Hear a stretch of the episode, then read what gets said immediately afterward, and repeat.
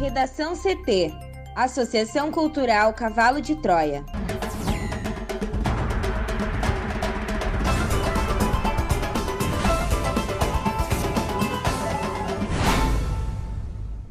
Olá, eu sou Amanda Hammermiller. Eu sou Juliana Preto. E eu sou Thaís Uchoa. Este é o Redação CT, da Associação Cultural Cavalo de Troia. Hoje é terça-feira, dia 14 de setembro de 2021. CPI retoma últimos depoimentos antes de encerramento. STF adia outra vez julgamento sobre foro de Flávio Bolsonaro no caso das rachadinhas. Renda das famílias brasileiras mais pobres desaba mais de 21% durante a pandemia.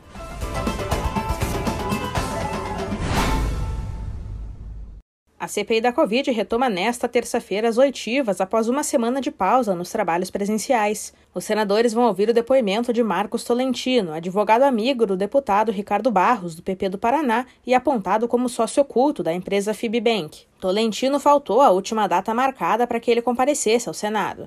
A previsão era de que fosse ouvido no dia 1 de setembro para prestar esclarecimentos, mas o advogado alegou estar com problemas de saúde. Desde então, ele pediu ao STF uma autorização para não ir ao depoimento que foi negado pela ministra Carmen Lúcia. No início da tarde de ontem, a Justiça do Distrito Federal também autorizou a condução coercitiva de Tolentino caso ele não comparecesse sem uma justificativa. A Fibbank deu uma garantia no valor de 80,7 milhões de reais em imóveis e, apesar de se chamar bank, que é banco em inglês, não é uma instituição bancária, mas funciona como uma prestadora de garantias pessoais. Para os senadores, Tolentino seria um sócio oculto da Fibbank, que foi a garantidora do contrato no valor de 1,6 bilhão de reais da Precisa Medicamentos com o Ministério da Saúde para a venda de 20 milhões de doses da vacina Covaxin. A Precisa seria a intermediária entre o governo brasileiro e o laboratório Barat Biotech, mas o próprio laboratório decidiu não prosseguir mais com a empresa brasileira. Com o avanço das apurações da CPI, o Ministério cancelou o contrato com a Precisa. As suspeitas são de que a empresa atuou no Ministério para receber de forma antecipada, dentre outros pontos. Apesar de ter um prazo de 90 dias de funcionamento, a comissão deve ser encerrada antes do fim de setembro, cerca de um mês e meio antes do prazo final, em 5 de novembro. O relatório de Renan Calheiros deve ser entregue em 24 de setembro, mas ainda precisa ser analisado e votado pelos integrantes da CPI. Após a apresentação do relatório, será necessário que ele tenha o voto favorável da maioria dos senadores que integram a comissão. O documento, então, será encaminhado à Procuradoria-Geral da República, que terá 30 dias para se manifestar sobre possíveis indiciamentos. A segunda turma do Supremo Tribunal Federal retirou da pauta da sessão desta terça-feira o processo que discute o foro privilegiado do senador Flávio Bolsonaro, do Patriota do Rio de Janeiro, na investigação das rachadinhas. O caso havia sido listado para discussão pelo presidente da segunda turma, o ministro Cássio Nunes Marques, no último dia primeiro caberá ao magistrado inserir o processo novamente no calendário de julgamento. O primeiro adiamento do caso se deu no dia 31 de agosto, quando o ministro Gilmar Mendes atendeu a um pedido da defesa do senador. Um dia antes, o advogado Rodrigo Roca disse que estaria impossibilitado de comparecer na sessão e pediu que a análise fosse transferida para a próxima reunião da segunda turma. No aguardado julgamento, a segunda turma do STF vai decidir se referenda ou derruba a decisão da Justiça do Rio de Janeiro, que garantiu foro especial a Flávio e transferiu o inquérito das rachadinhas para a segunda instância. A decisão foi tomada em junho do ano passado pela Terceira Câmara Criminal do Tribunal de Justiça do Rio.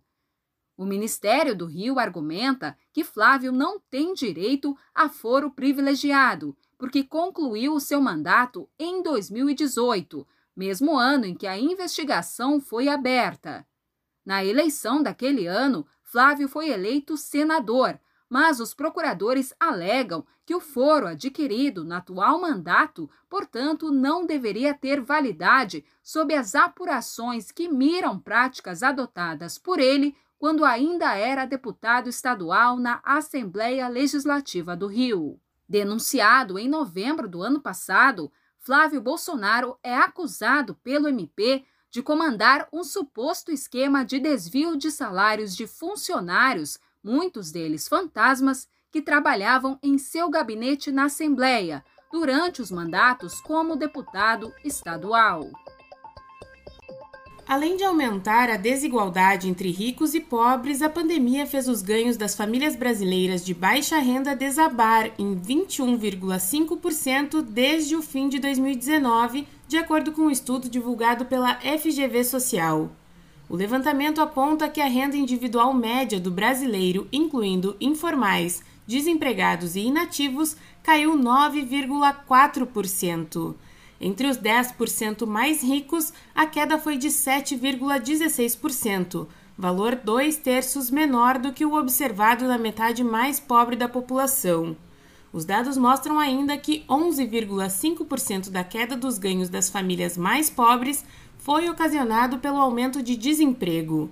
Além disso, um contingente expressivo de trabalhadores se retirou do mercado sem perspectiva de encontrar ou exercer alguma função durante a crise sanitária. Segundo o estudo da FGV, os moradores da região Nordeste, as mulheres que tiveram jornada dupla de cuidado das crianças em casa e os idosos com 60 anos ou mais lideram as perdas de renda no período da pandemia. Este foi o Redação CT, que é publicado de segunda a sexta, no início da tarde. Para não perder nenhuma edição, siga o podcast no seu aplicativo favorito ou acesse arroba AC Cavalo de Troia no Instagram e inscreva-se para receber no WhatsApp ou no Telegram. Uma ótima terça-feira!